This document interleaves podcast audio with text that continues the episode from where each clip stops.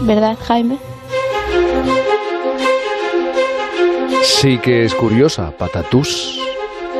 Y se puede explicar para que Alicia lo comprenda. Pero ¿y corcholis? ¿Cómo le explicamos a Alicia lo que significa la palabra corcholis? Tenemos una estación de radio instalada en lo alto de un faro que mira al Cantábrico, como siempre. En Por fin no es lunes, Punta Norte. Punta Norte con Javier Cancho. Javier, buenos días. ¿Qué tal, Jaime? Buenos días a todos. Es que corcholis es más complicado Sí, explicar sí, que el nivel, el nivel de tolerancia. El nivel de tolerancia de la adolescencia para corcholis me temo que va a ser nulo. Sí, sí, sí. Pero qué curiosa palabra patatús, Sí. sobre todo para hablar de peces.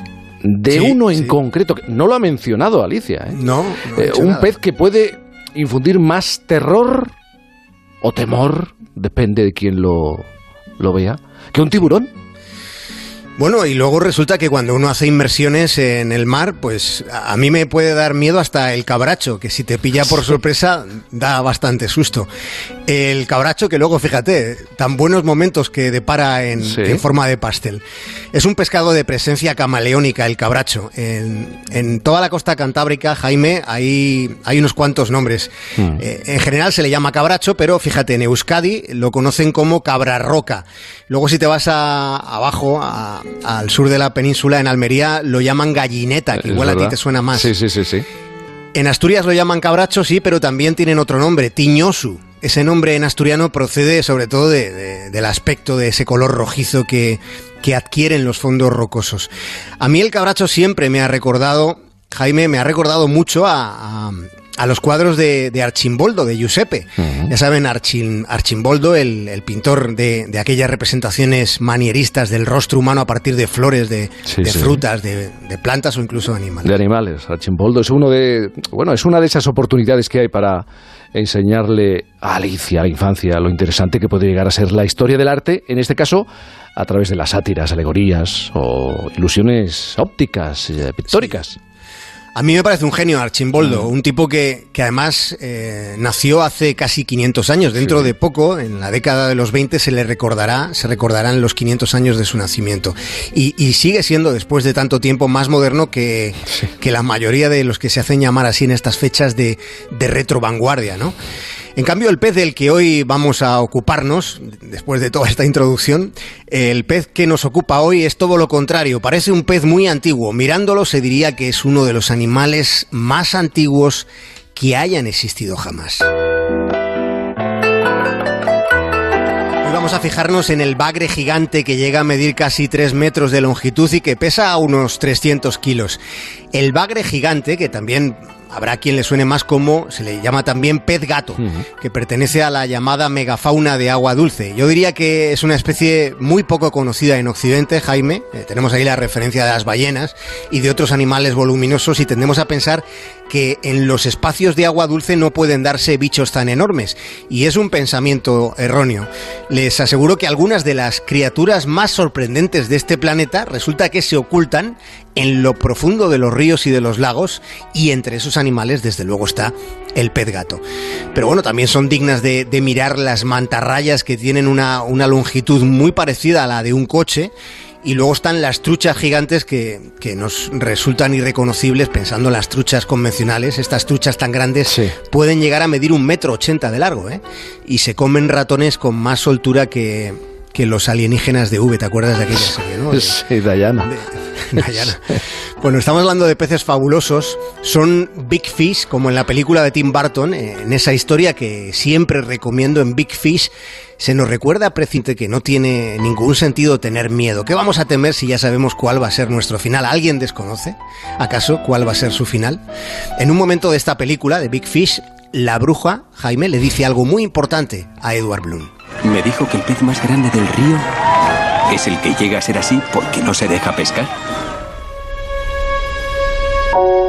En cambio, los peces grandes se están dejando pescar. Una de las pérdidas más recientes por ese motivo ha sido el pez espátula chino. El pez espátula, Jaime, fue visto por última vez en el año 2003. Ha desaparecido. Ay, estoy pensando, ¿y, y- y el bicho este cómo, cómo irá? Pez- el, el pez espátula. Sí, sí, sí. Mm, pues mira, llega a medir 7 metros de largo. Es como, como una portería. La longitud de, era como una portería, porque ha desaparecido. Hubo un tiempo, en cambio, en el que habitó muchos ríos de un país tan grande como China. Hay un dato sobre el que deberían reflexionar los negacionistas del cambio climático. Es un dato que tiene todas las credenciales científicas.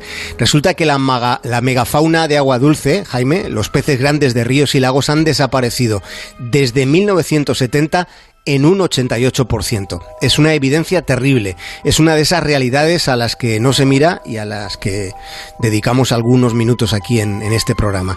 Teniendo en cuenta además un aspecto sobrecogedor, una advertencia los científicos que estudian este declive, dicen que la situación puede ser incluso peor de lo que ellos han podido constatar hasta ahora. Hay zonas negras, por ejemplo, eh, los peces grandes al sur de China y al sur y sureste de Asia han sufrido declives del 99%, han desaparecido casi por completo. El Fondo Mundial para la Naturaleza advierte de que estas poblaciones de animales de agua dulce están disminuyendo dos veces más rápido en comparación con los niveles que que se observan en animales en los que nos fijamos más, en animales terrestres y marinos. Por lo que cuentas es eh, un problema de proporciones superlativas de un tamaño yo creo que incluso mayor que el de estos animales. Eh, fíjate, animales que tal vez alimentaron leyendas fabulosas que todos conocemos, como la del lago Ness. Sí, es muy posible que esa leyenda en efecto proceda del avistamiento que alguien hiciera de alguno de estos peces.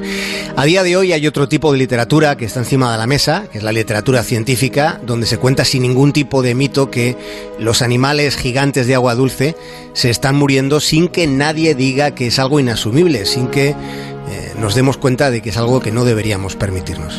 Claro, pero estoy, estoy pensando, para, para saber eh, cómo debemos actuar, qué tenemos que hacer, hay que ir al origen de la cuestión, saber las causas de, que provocan esta situación. Claro, digamos que, las causas, eh, en el fondo, están plenamente identificadas. Sabemos lo que estamos haciendo mal. Y como siempre ocurre, o como pasa en casi todo, hay varios factores. Bueno, uno lo hemos mencionado ya, es el exceso de pesca.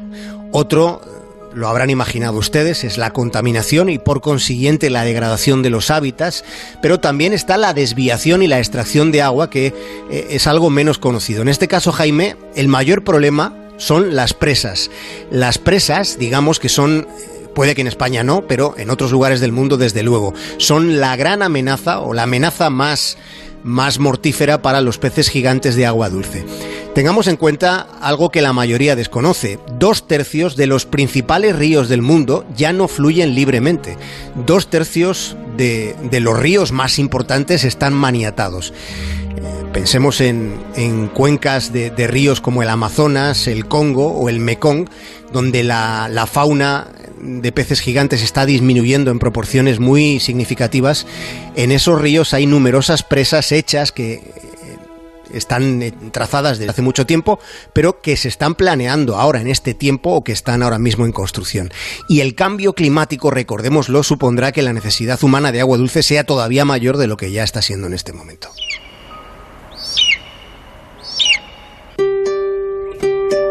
Pensemos en otros animales de este tipo, el pez sierra de dientes grandes que puede llegar a los 6 metros de largo y está en peligro crítico, es una de las especies en peligro de extinción.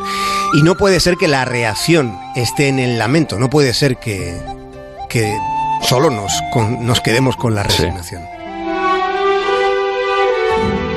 Debemos y debemos pensar en que se puede hacer algún ejemplo en el que queremos fijarnos es la ley de especies en peligro de extinción de Estados Unidos con la que se ha evitado que el esturión verde de Norteamérica desaparezca. Los arapaima, que son peces sudamericanos de 3 metros de largo, los arapaima han desaparecido de gran parte de la cuenca del Amazonas debido a la pesca excesiva. Sin embargo, hay varias aldeas pesqueras en Brasil que se están gestionando de manera inteligente, con un punto de vista muy moderno, y allí se ha logrado que el número de arapaimas haya aumentado hasta 10 veces en los últimos años. Es decir, se están haciendo cosas interesantes, hay modelos en los que podemos fijarnos. El control de la pesca en los ríos es importante, pero como os he dicho, como os he en unos cuantos lugares del mundo el gran obstáculo son las presas. Y ante eso, está la energía solar o está la energía eólica, que, son ya en países desarrollados alternativas muy razonables a, la, energía hidroeléctrica con la que se eh, maniatan los ríos. Uno de los retos eh, medioambientales, está claro, de los próximos años ha de consistir sin duda en, después de lo que has contado, en proteger mucho mejor los ríos, que son, que son vida. Sí, ahí ha estado la vida desde el principio, desde el origen de los tiempos. La pregunta que podemos hacernos es si somos o no capaces de coexistir con el, con el resto de criaturas de este mundo y luego también deberíamos plantearnos si queremos vivir en un planeta en el que hayamos acabado con sus animales más asombrosos.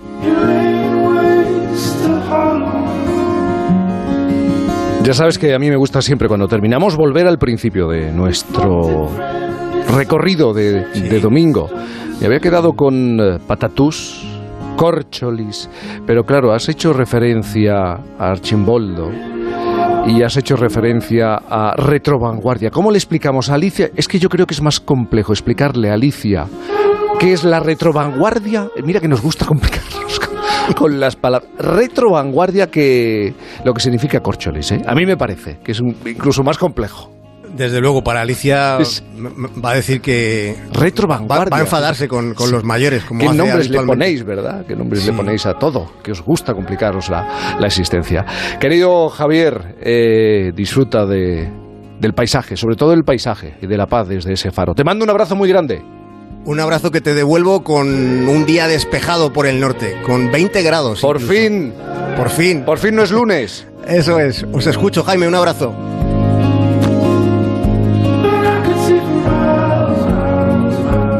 Onda Cero. Buenos días, vecino. Buenos días, Juan. Oye, ya he visto que te has puesto alarma. ¿Qué tal? Es que estamos pensando en ponernos una. Póntela, ni te lo pienses. No veas la tranquilidad que te da. Pero no es muy caro. ¿Qué va? Merece la pena. Métete en la web y lo calculas en un momento. Además, si quieres, te la ponen en el mismo día. En Securitas Direct protegemos lo que más importa.